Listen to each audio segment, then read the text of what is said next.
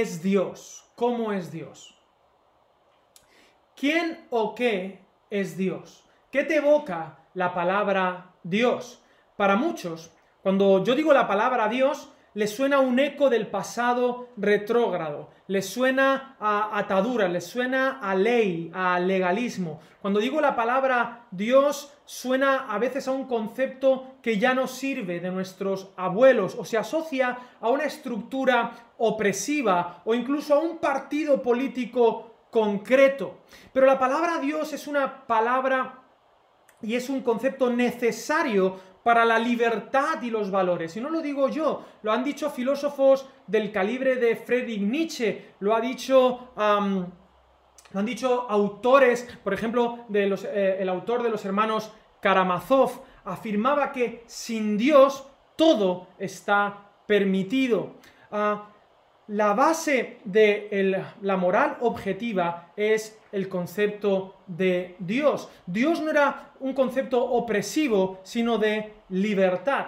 En el, día de hoy, en esta serie que damos inicio de próximo, donde vamos a hablar acerca de este Dios cercano y qué implicaciones reales tiene el hecho de que Dios sea el Dios de la Biblia, me gustaría que pudiéramos definir a través de las narrativas bíblicas cómo es ese Dios y por lo tanto cómo debemos actuar, cómo debemos relacionarnos con Él y qué clase de sociedad genera un Dios así. No es una sociedad opresiva, sino una sociedad de libertad, de justicia, de bien.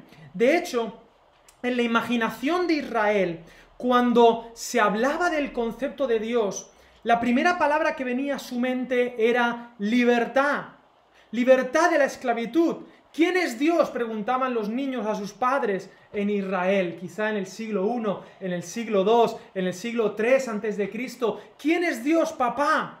Y entonces ellos les recordaban la historia del Éxodo. Dios es el que nos sacó de la tierra de Egipto. Dios es el que nos liberó. Dice Deuteronomio capítulo 5 y también en Éxodo los diez mandamientos, ¿verdad? Los diez mandamientos todo el mundo los conoce, pero el primero, ¿cómo empieza? Dice Deuteronomio 5 versículos 6 y 7. Yo soy Yahvé tu Dios, que te de la tierra de Egipto.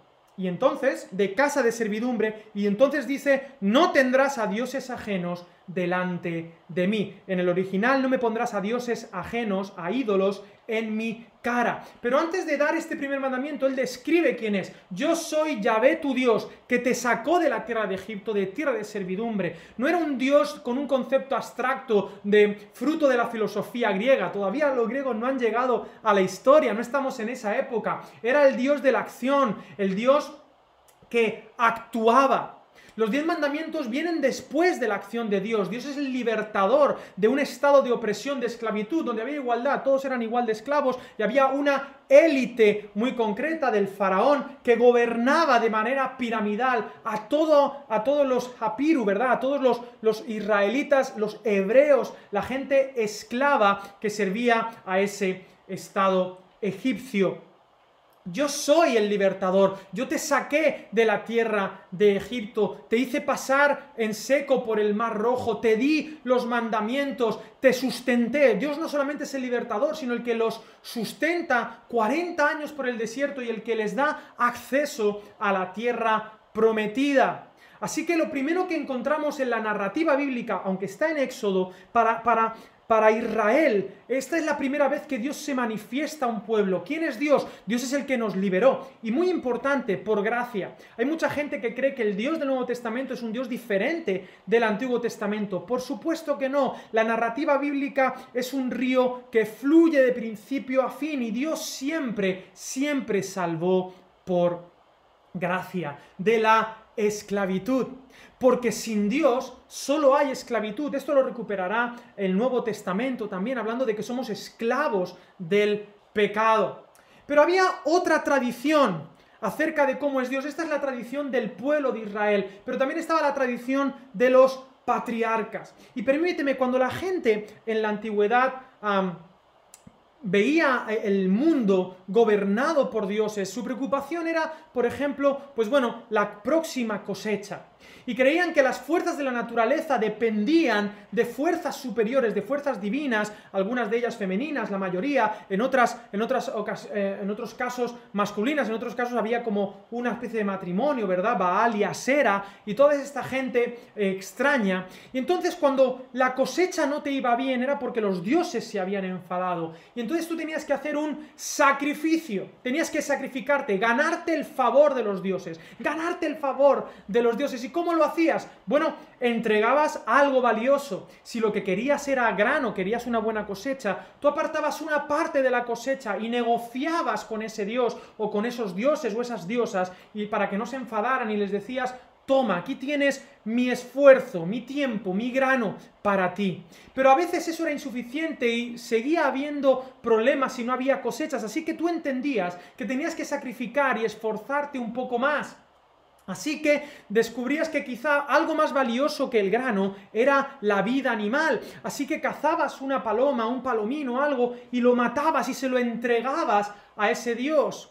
Y si no era suficiente con una paloma, entonces ya un animal un poco más grande.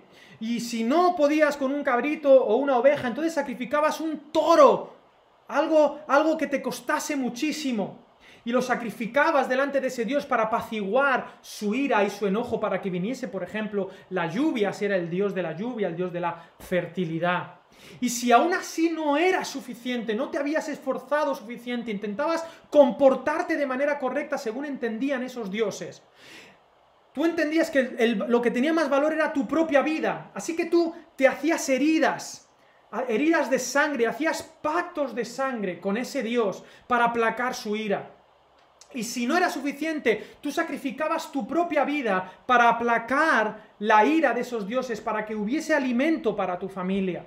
Pero si eso no era suficiente, lo último, lo más valioso que podías entregar en, cuando éramos cazadores recolectores, ni siquiera era tu propia vida, sino la vida del que venía después, de tu hijo. Así que comenzó la tradición de matar a tu prole, de matar a tu hijo. ¿Para qué? Para apaciguar la ira de los dioses. Y era una tradición común el sacrificio de los primogénitos, el sacrificio de los niños, por ejemplo, a Moloch. Esto aparece en la Biblia varias, veces. De hecho, hay un rey que practicó esto. Mataban a sus hijos porque creían que esta era la manera de agradar a los dioses con el sacrificio. Así que cuando le contaban historias eh, en Israel a estos hebreos, le contaban la historia a sus hijos de un padre que iba a sacrificar a su hijo, no les sonaba raro. La historia de Abraham, alrededor de una hoguera, se contaba la historia de los patriarcas. Y cuentan la historia de que Dios le pidió a Abraham, sacrifica a tu hijo. Soren Kierkegaard, un filósofo fundamental eh, eh, europeo, él él escribió un libro sobre este tema del sacrificio de Abraham ah, o del intento de sacrificio. Lo, llamó Temor y Temblor a este libro. Es un libro durísimo porque dice, ¿cómo es posible? Uno, esta tensión no se resuelve, es algo durísimo este sacrificio. Y todo ocurre con normalidad. Es una historia más de un padre que va a matar a su hijo en la antigüedad. Pero de repente da un giro, porque ¿cómo es Dios? ¿Cómo es el Dios de los israelitas? Sorprendentemente, el Dios de los israelitas no es un Dios que quiere la sangre de tus hijos. Dice el versículo 10, voy a ponerlo aquí porque lo tengo, en Génesis 22, dice el versículo 10, y extendió Abraham su mano y tomó el cuchillo para degollar a su hijo. Entonces el ángel de Jehová le dio voces del cielo y dijo, Abraham, Abraham. Y él respondió, heme aquí. Y dijo, no extiendas tu mano sobre el muchacho ni le hagas nada, que ya conozco que temes a Dios, pues que no rehusaste tu hijo, tu único. Entonces alzó Abraham sus ojos y miró, y he aquí un carnero a sus espaldas, trabado en un zarzal por sus cuernos. Y fue Abraham y tomó el carnero y le ofreció en holocausto en lugar de su hijo. Y llamó a Abraham el nombre de aquel lugar Yahvé Jiré, el Señor proveerá. Por tanto se dice hoy, en el monte de Jehová será provisto. Qué increíble historia. Resulta que Dios no demanda el sacrificio de Isaac, sino que en el último momento Él pide detener la mano y es Él mismo el que va a ofrecer algo para Abraham. Es decir, en ese momento cambian las tornas de cómo es Dios. Ya el Dios no es el pedidor, el que exige sacrificio, sino que Él es el, el dador. Y esto es también un hilo rojo de la escritura que apuntará a Cristo, apuntará a Dios mismo entregándose, porque nuestro Dios sí es soberano, es grande, es libertador, pero Él utiliza su poder para hacer el bien. Es el único rey de la historia que se arrodilla delante de sus súbditos. Y esto lo vemos en Levítico, vemos todo este tema de los sacrificios, van a apuntar a Jesús. Luego vendrán los jueces, los reyes y toda este, esta cuestión del templo que apuntará a un Dios que quiere estar siempre cerca de la gente, como en el tabernáculo, montar una tienda con su pueblo. Él siempre ha querido estar próximo. Y mirar, hablando de la cosecha, hablando del cultivo, permíteme hablar de la cultura. Toda cultura gira en torno a un culto, a un Dios. La gente secular, la gente que no tiene creencias, que no cree en Dios, en realidad también están adorando a dioses. Porque el ser humano es, esto es antropología básica 1.0, el ser humano es adorador. Y toda cultura gira en torno a un culto, incluso las culturas seculares. Hoy no es diferente. Eh, giramos en torno a ritos, a liturgias. No, a mí no me gusta la liturgia, pues quiero decirte que tú tienes muchísimas liturgias, desde la ropa que supuestamente debes ponerte, el lenguaje que debes hablar. Voy a remarcar esto más adelante. Hay cantidad de liturgias en todas las sociedades, en todas las culturas, porque toda cultura gira en torno a un culto. La pregunta es, no si tienes o no tienes Dios, sino cómo es tu Dios. ¿Cómo es ese Dios al que tú, quizás sin saber, estás sirviendo? Hemos dejado a Dios como cultura, como civilización, y nos hemos aproximado a otros dioses. No tendrás a dioses ajenos delante de mí, dice el primer mandamiento, por alguna buena razón. Esa es la insistencia del Antiguo Testamento. Sois para mí, os he creado para mí, y yo soy el Dios de vosotros, de Abraham, de Isaac, de Jacob, de vos, he venido a rescataros, he dado mi vida por vosotros, para rescataros de la esclavitud de vuestro Egipto. Hablando de la cultura, ¿qué es esto? Bueno, Jordan Peterson, un psicólogo ah, canadiense, él habla de que algo que no vemos nos protege de algo que no entendemos. La cultura es lo que nos protege de la naturaleza, ¿no? de, de ese lugar inhóspito, que, de ese caos al que estamos sumidos si no tenemos una sociedad, una cultura. La cultura en torno al culto, al Dios que sea, creemos que nos protege del caos. Cuando no tenemos esta estructura para, entender el mundo, cuando no tenemos una estructura en torno a un Dios concreto, ese mundo, ese mundo conforma nuestros pensamientos y nos estructura. El caos puede con nosotros y simplemente buscamos cualquier idea barata y buenista que calme nuestras conciencias, intentando encontrar si no tenemos al único Dios verdadero como eje central de nuestra vida, intentaremos encontrar en utopías políticas o poder personal o peor, colectivo, o en el eslogan de turno, la salvación. Hay un culto que eh, aglutina y que articula la cultura. Y este culto, este nuevo Dios, estos nuevos dioses que aparecen en el panteón, niegan cualquier estructura heredada en nombre de la libertad, la igualdad o como los romanos, la tolerancia. Todos estos experimentos que no están de acuerdo con cómo es la vida en realidad, nos llevan al caos y a estructuras que no están de acuerdo con lo que realmente somos y tarde o temprano colapsan con graves consecuencias, también vitales. Decía Nietzsche a final del siglo XIX que cuando quitamos a Dios de la ecuación, esto decía Nietzsche, ojo, un poco ambivalente, un poco confuso lo que decía, pero tenía mucha razón, dice, cuidado porque cuando quitemos a Dios no habrá base moral y entonces puede que este siglo XX sea atroz y que se lleve la vida de muchas personas. Y fue, perdonadme, fue profético estos experimentos que han girado en torno a otros dioses que no son el único Dios verdadero, han colapsado y han contado con millones y millones y cientos de millones de vidas. porque estas pandemias ideológicas han matado mucha más gente que cualquier enfermedad física. Y por eso el siglo XX ha sido el más atroz de toda la historia. y porque esta, esta, moral racional que quiere independizarse de Dios con otros dioses, dijo Nietzsche, traería muchísimas muertes humanas. Me preocupa que hoy en día se intente blanquear estas ideologías que han colapsado, una colapsó, una de ellas, que voy a hablaros de una peli, una de ellas colapsó en una generación y otra colapsó en dos o tres generaciones, pero querer blanquear ideologías que además nacieron con el puño el alto en contra de Dios, me parece que no es un buen negocio, al menos para los que somos el pueblo de Dios. Debemos centrarnos en nuestro Dios verdadero y alabarle y adorarle a Él, porque si no, alabaremos y adoraremos con nuestros actos y nuestras palabras y lo que comunicamos a otras a otros dioses, a otras diosas, a otras ideologías. Así que cuidado, porque si no tenemos al único Dios verdadero como eje central de nuestra liturgia, de nuestro servicio, entonces generaremos culturas estereotipadas que, fijaros, es muy interesante, no reflexionan sobre su realidad, y es curioso que hoy en día se critican estereotipos heredados, que el estereotipo es algo necesario, somos seres culturales y solo podemos cambiar estereotipos por otros, no podemos vivir en la nada, en el caos, pero esto sería otro tema. Pero los criticamos desde otros estereotipos heredados. El posmodernismo destruye la forma y nos deja sin cultura al eliminar el culto. Pero G.K. Chesterton dice, cuando se deja de creer en Dios, se cree en cualquier cosa. Y esto es terrible. Hay otra narrativa muy importante del pueblo de Israel, permitidme, que es, eh, tiene que ver eh, con lo que estoy diciendo, que es la narrativa del Génesis, para el Génesis fundacional, la creación del mundo. aquí vemos, hablando de cultura, vemos que Dios en el caos genera orden, genera un jardín, un jardín en medio del caos. Es muy interesante que en esta cosmogonía que nos plantea Génesis está en diálogo con otras cosmogonías, es decir, con otras ideas de creación que pululaban por ahí. Y normalmente se decía que el ser humano era el fruto de la guerra de los dioses. No, el ser humano es el fruto del amor de Dios. Él nos creó para tener relación con nosotros y creó un jardín. Es muy interesante que un jardín respeta la naturaleza, respeta lo que nos viene dado, lo que somos. Pero también hay cultura en el jardín, viene modelado, hay una serie de normas, hay un orden.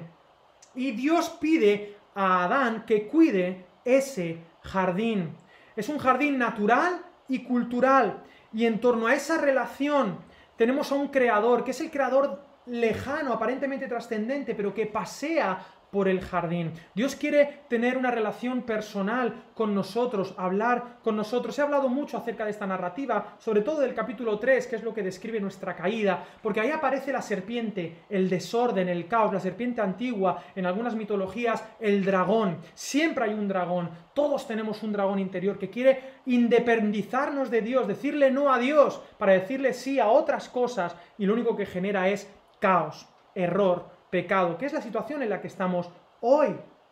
Cuidado con escuchar las serpientes. Somos llamados a construir en medio del caos. Y me gustaría compartir ah, con vosotros una experiencia que tuve. Ah, esta foto que veis aquí es una foto de la prisión de la penitenciaría Tacumbú. Tacumbú es una prisión que está cerca, o está en Asunción o cerca de Asunción, y en un viaje que hice a Paraguay para hacer algunas cosas me invitaron a, compartir en esa prisión. Esa prisión tiene pues una capacidad para unas, bien, para unas 1.000, 1.200 personas, pero habían unas 4.000, 4.500. Y si has estado en alguna prisión aquí en España por algún servicio, ah, está bien, pero aquello, yo cuando entré había, o sea, yo tenía un miedo atroz. Porque para empezar no, no, no, era una prisión al uso, tú entrabas como una especie de patio muy grande, muy grande, donde habían varias celdas ya, y había como patios dentro de los patios. La gente cuando yo entré se puso a gritar, a avisarse de que estaba entrando alguien de fuera. Vinieron unos presos con unas camisetas blancas para escoltarme.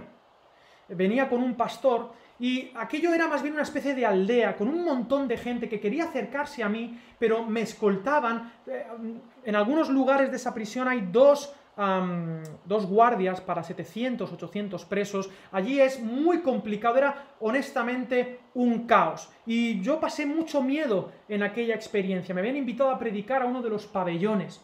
Eh, estaban tan colapsados que ha habido ah, pabellones que han dado a creyentes para que lo gestionen, para iglesias y movimientos eclesiásticos que lo gestionen.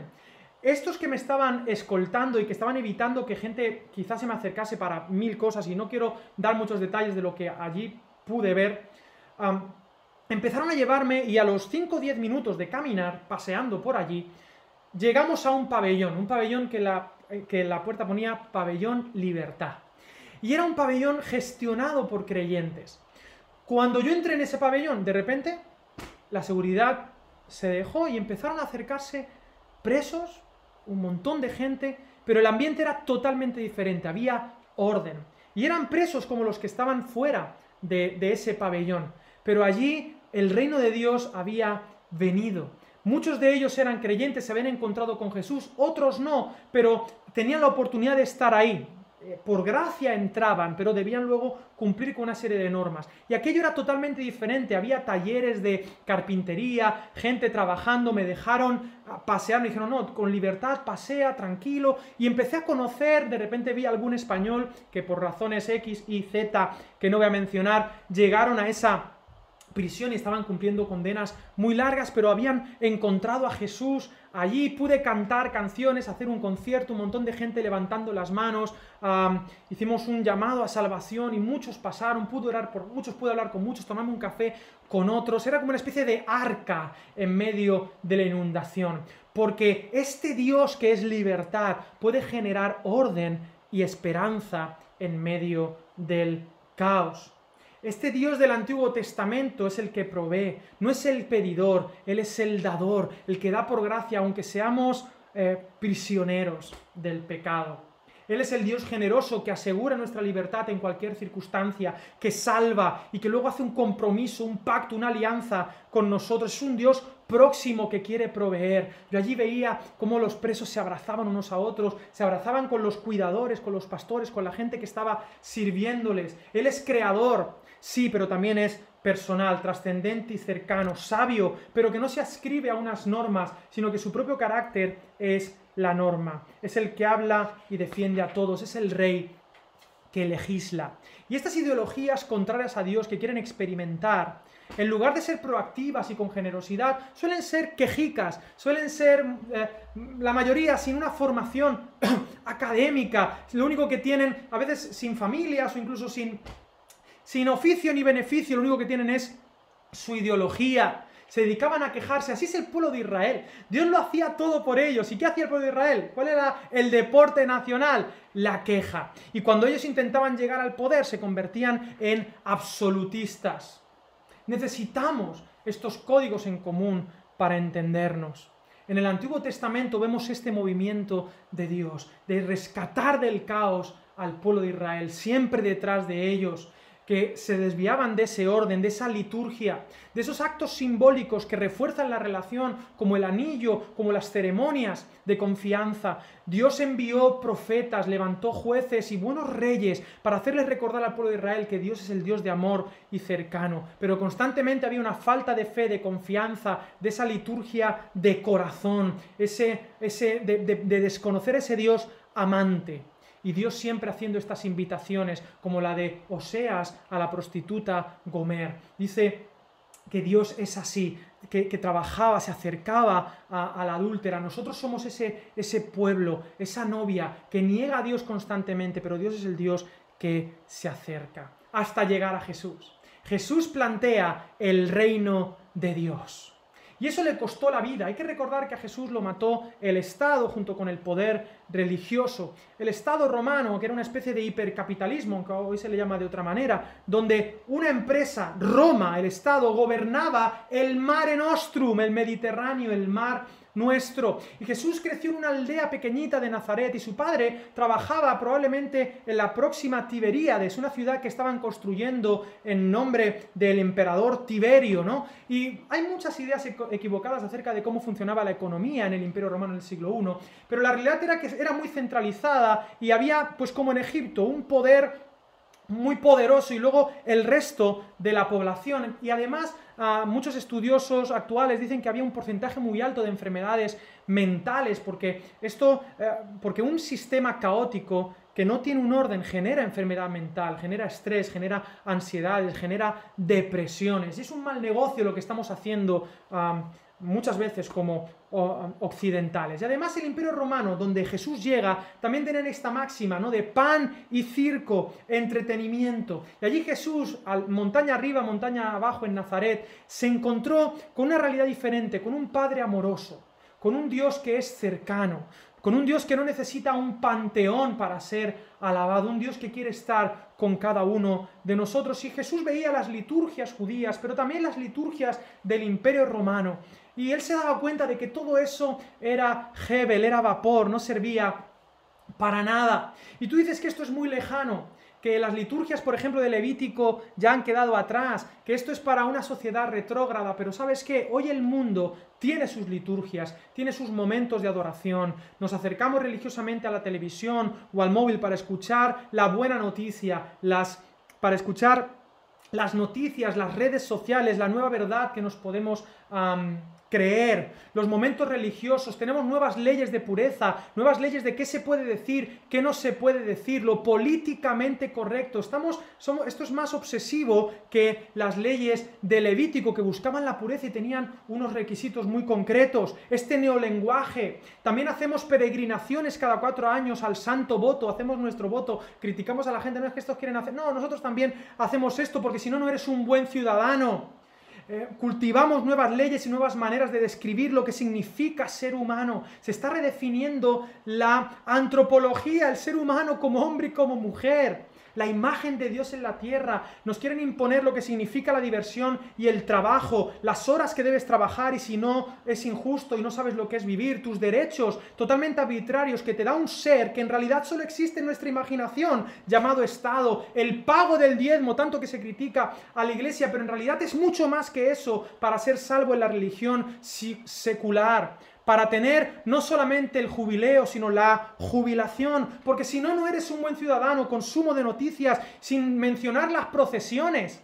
Hacemos procesiones por aquellos dioses nuevos, hoy los llamamos manifestaciones, o el día de no sé qué cosa por el orgullo de no sé quién, pero no dejan de ser procesiones religiosas que pasean los nuevos dioses por el panteón y a los cuales alabamos como nuestros salvadores. Repito la frase de G.K. Chesterton, al que deberíamos leer mucho más y dejar de leer algunas cosas en Facebook. Cuando se deja de creer en Dios, se cree en cualquier cosa, y me gusta añadir incluso en uno mismo, que es el peor Dios en el que puedes confiar. Y nunca es suficiente, vivimos en este agobio del deber y por eso vivimos en una sociedad enferma, una sociedad mentalmente limitada en medio de un caos, pero ojalá podamos poner el pabellón libertad y vivir de otra manera de acuerdo a Dios, adorando al único Dios verdadero, como lo hizo Abraham, como lo hizo el pueblo de Israel, como, como lo hizo Jesús, con ese Dios que es Abba, Nunca es suficiente para... Siempre, los dioses siempre demandan más y más y más y más de nosotros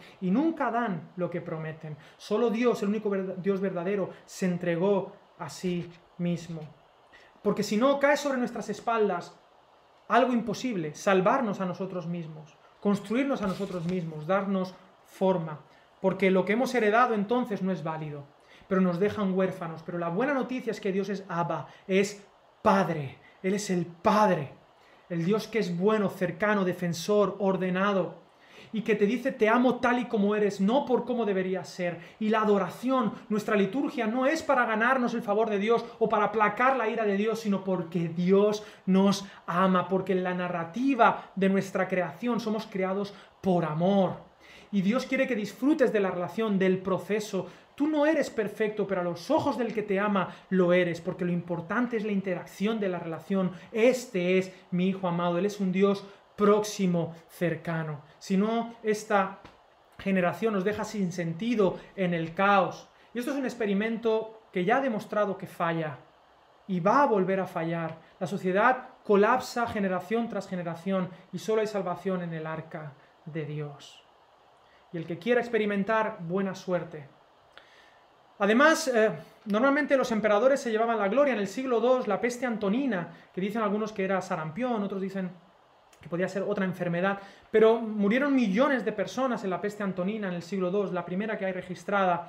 Ah, y el mérito se lo llevó el emperador Marco, Marco Aurelio, conocido como el filósofo.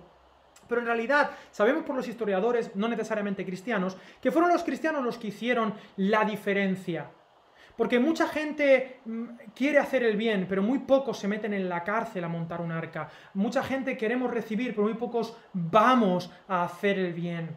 La iglesia siempre ha estado a la vanguardia, a la vanguardia en el nombre de Jesús de la transformación, de la estructura, del orden en medio del caos. ¿Cómo debemos responder a ese Dios para poder vivir de acuerdo al amor que Él nos ha dado? Bueno, con un compromiso hacia Él, una confianza en Dios. Dice Hebreos capítulo 11, versículo 6, sin fe es imposible agradar a Dios. Y en Hechos 17, esto es muy importante también. Sin fe es imposible agradar a Dios, es decir, sin confianza es imposible. Dios demanda de mí, confía en mí, fíate de mí, yo te convengo mejor, mucho más que los otros dioses, déjame acercarme. En Hechos 17, ah, Pablo va a Atenas y aquello era un panteón de dioses. Conocéis la historia, os invito a la lectura, ya estoy terminando, así que por el tiempo no lo vamos a leer. Pero él se pone a predicar y dice, Él no está lejos, Él está cerca de cada uno de vosotros, en Él vivimos, nos movemos y somos. Os gusta la novedad, dice Pablo, pero esto no vale para nada, todo esto va a colapsar, ya seas epicurio, seas estoico, tengas la filosofía, el ismo, la ideología que sea, todo eso no vale para absolutamente nada. El único Dios verdadero que ha resucitado, recordad que este es el gran mensaje y en Hechos 17 también lo dice claramente, acércate a ese Dios que ya está cerca de ti, alábale y adórale y ten como prioridad las liturgias que te acercan a Él en alabanza, en oración, en adoración colectiva también. Me preocupa la gente que, que no se expresa delante de Dios, que no tiene una vida de oración. Me preocupo de mí mismo cuando dejo de cantarle o cuando nos reuníamos los domingos, cuando no cantamos. Pero ¿por qué no vamos a cantar? La gente canta en los estadios de fútbol, se expresa cantando canciones en pro de no sé qué ideología que creen que les va a salvar, proclamando ídolos, de dioses y diosas que no valen para nada? ¿Por qué no puedo yo levantar la voz en alto y decir, Osana, solo hay salvación en Jesús de Nazaret? Osana, bendito el que viene en el nombre del Señor. Él es el único que puede salvarnos y rescatarnos y todos los demás son dioses ajenos, son ídolos que Dios no quiere que pongamos en su cara. Tengamos esta conexión con Dios. La revelación última que se nos reveló fue la de Jesús en la cruz, ese Dios que accede a nuestro dolor, al epicentro de la meritocracia y la detona desde el núcleo. Él nos salvó. Jesús sí dio en la diana. Nosotros pecamos, no damos en el blanco, nos equivocamos vez tras vez y, no, y nos fiamos más de los cantos de sirenas de alrededor que de la revelación en Jesús de Nazaret. Pero como Luke Skywalker detonó la estrella de la muerte, así Jesús detonó la muerte desde el epicentro. Porque Dios, dice 2 Corintios 5:19, estaba en Cristo reconciliando al mundo consigo mismo, no tomándoles en cuenta a los hombres sus pecados, y nos encargó a nosotros la palabra de la reconciliación. Dios estaba en Cristo. Dios quiere reconciliarse contigo, te ofrece perdón por tus errores, por los dioses ajenos que has adorado hasta este momento. Y recuerdo el libro de, de, C.S. Lewis, Cristianismo y nada más, mero cristianismo, pero este título, Cristianismo y nada más, cuidado con el más, porque C.S. Lewis sabía que el peligro más peligroso para el cristianismo no es lo que viene de fuera, no, sino si en el pabellón interno hay algo más.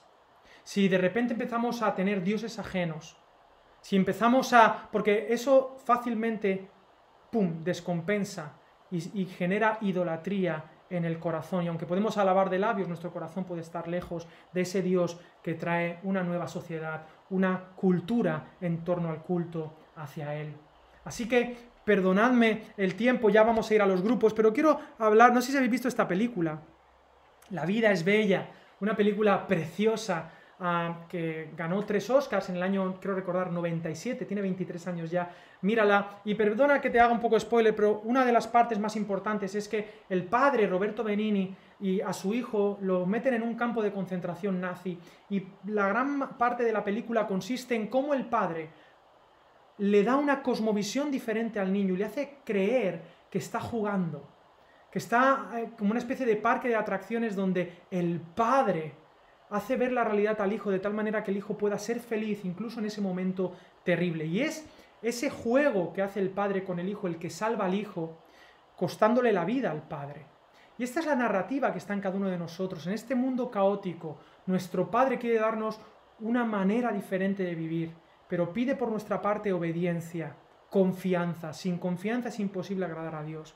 para que incluso las circunstancias más duras podamos cumplir con nuestro Dios, alabarle, adorarle, tener una relación personal con ese Abba, para que podamos sobrevivir y traer esperanza a esta generación. Pero la liturgia, nuestra relación con Dios es el motor de todo. No comencemos la casa por el tejado, no pongamos el carro delante de los caballos. Nuestro secreto, nuestra fuente de energía es la relación con Abba. Esa es nuestra liturgia. Y pongamos todo lo demás en segundo lugar reflexionar acerca de este Dios tan grande pero también tan cercano. Este Dios que en la tradición del Éxodo, en la tradición del Génesis, de los patriarcas, de la creación, de la salvación de Egipto, el Dios que nos dio profetas, el Dios que hizo que Jesús de Nazaret muriera por nosotros, ah, quiere darse a conocer, quiere perseguirnos, para que no adoremos a otras cosas, le adoremos solo a Él, porque tú te pareces a lo que adoras. Esa cultura termina o degradándose o mejorando, dependiendo del Dios al que sirve. Y no te equivoques, siempre hay dioses, siempre hay dioses. Cumplamos con el primer mandamiento ah, y alabemos a Dios sobre todas las cosas. Que alabemos con todo nuestro corazón, la Shema. Shema Israel, Adonai Eloheinu, Adonai Echad. El Señor es uno, es único, y Él no comparte su gloria con absolutamente nadie.